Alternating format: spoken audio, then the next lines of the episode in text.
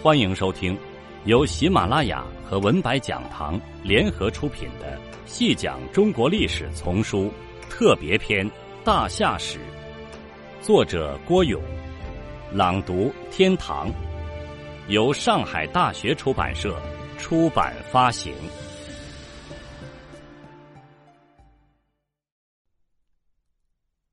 第四十三集。中国首次统一实现于何时？比较传统的观念一直认为是秦始皇建立了强盛的秦帝国，统一了全国。但是随着对国史学术研究的不断深化，尤其考古发掘给人的提示，秦首次统一中国的观念已难以成立。中国首次统一的年限差不多往前挪动了两千年。著名的历史学家。考古学家李学勤明确指出，统一本来就是中国历史的一个值得自豪的特点。纵观几千年的古史，统一是经常的、主要的；分裂是暂时的、异常的现象。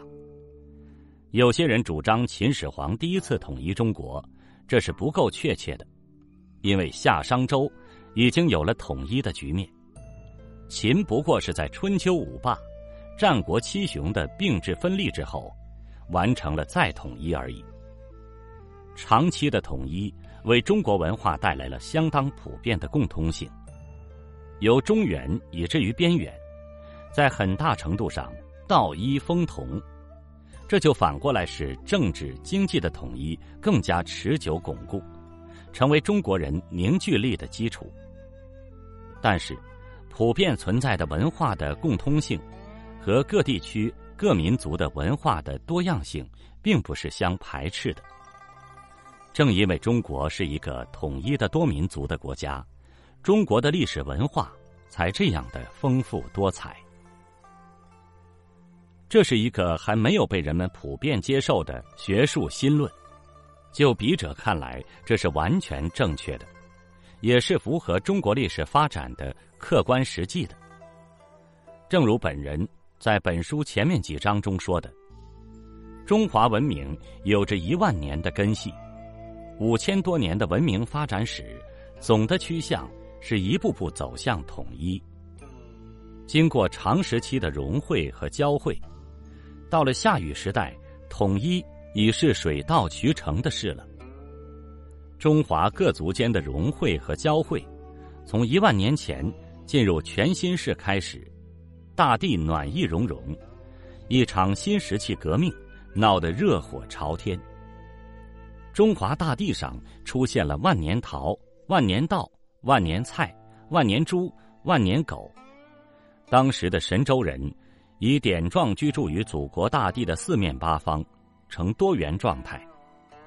而这多元又不隔绝，尤其是在水往低处流，人往高处走，树挪死。人挪活的观念支持下，有向西部大迁移的壮举，更有勤于走动和交往的习惯。这样，多元中的一体倾向就十分明显。这是中国远古史区别于世界其他地域史的特点，也是鲜明的优点。这些在前面相关章节中已经详说，于此不赘。到了黄帝时代。趋向统一步入了快车道。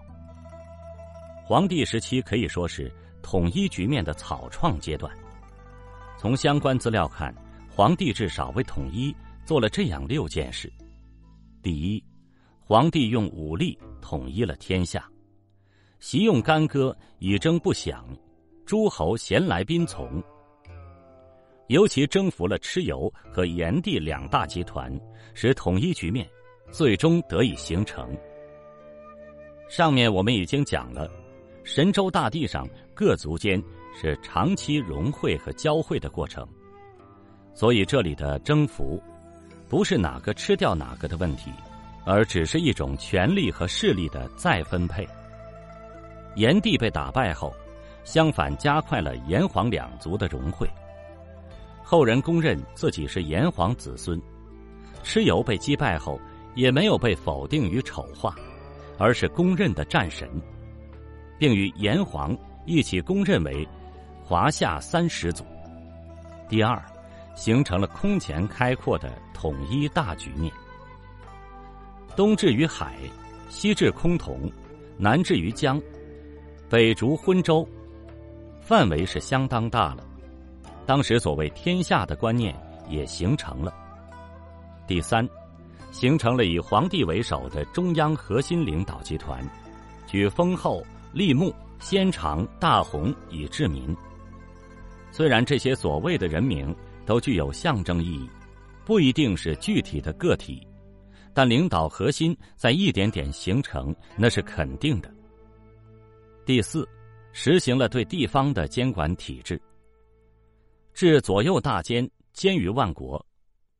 第五，创造了天子巡游制度，这也是一种对地方的监管。据说皇帝还有合府府山之举，就是把各地诸侯集中到府山开会，这也体现了中央的权威。第六，开创了着重发展农业生产的新局面，石播百谷草木，纯化鸟兽鱼虫。有土德之瑞，故号皇帝。中国以农为本，自黄帝起。颛顼、帝喾是五帝中的第二、第三帝，他们继承皇帝优先发展农业的政策，养才以任地，载食以向天，培养农业人才，大力进行立法研究。传说中的中国最古立法是颛顼立。但得不到相应的实证。颛顼和帝喾时期在统一上最大的成就，就是疆域的进一步拓展。北至昏陵，南至交趾，西至流沙，东至盘木，东西南北四个方位上，都要比黄帝时代向外延伸，盖直中而遍天下，日月所照，风雨所至，莫不从服。可能社会的满意度比皇帝时期还要高些。颛顼时期还有件事引起学界普遍关注，就是实现了意识领域的深层次改革。在之前是家为巫师，意味着人人可以当巫师，人人可以与天神交接。这在人人平等的原始社会是当然的事，但到了氏族权力以高度集中的颛顼时代。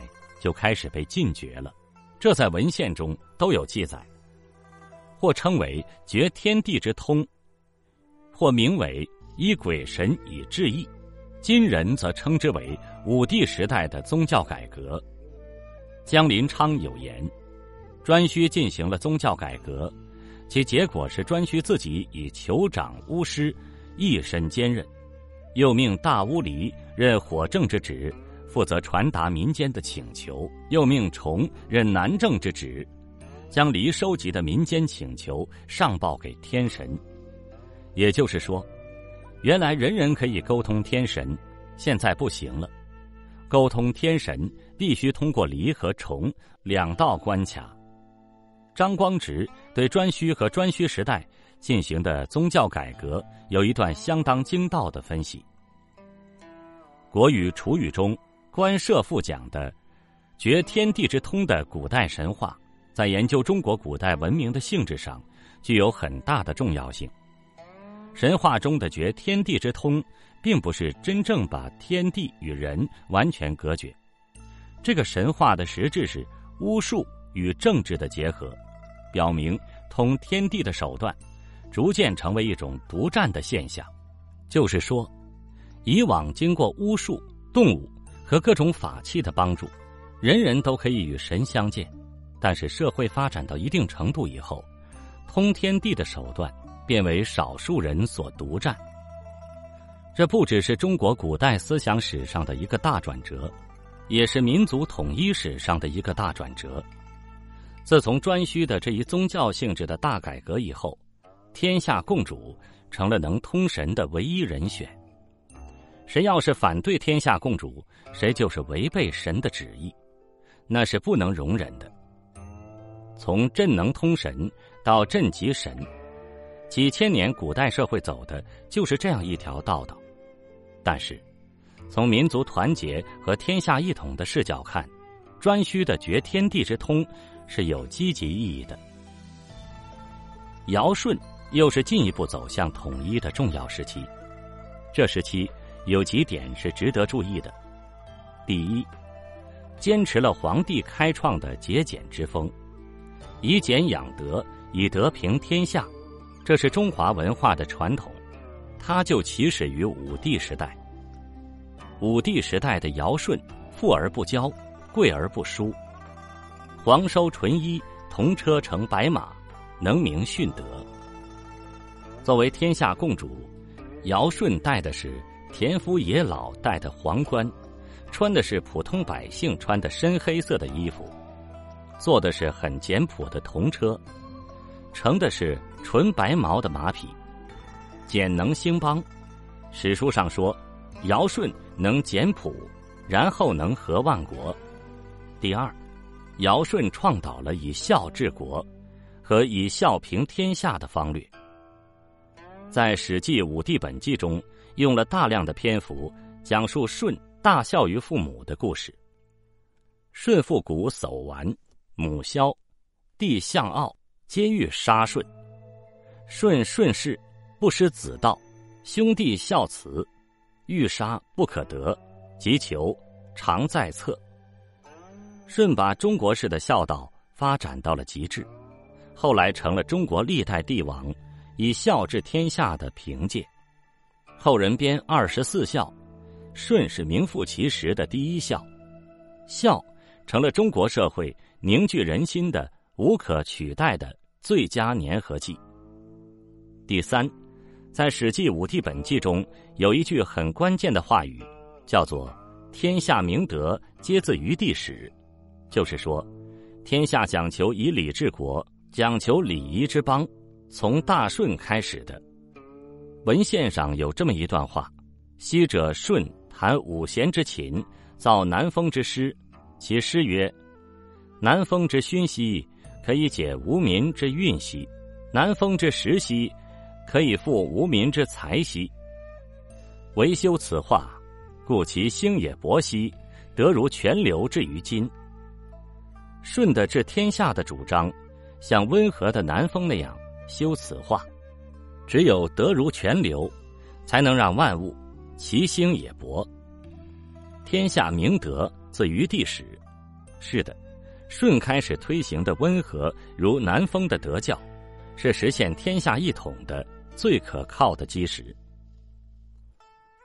禹继承了皇帝以来的精神和物质财富，尤其是舜帝的天下明德的观念。在平水土的同时，也实现了天下首次统一的千年之梦。一接任天下共主的位子，禹乃兴九朝之乐，置义务，凤凰来翔。禹这样做是最得民心的。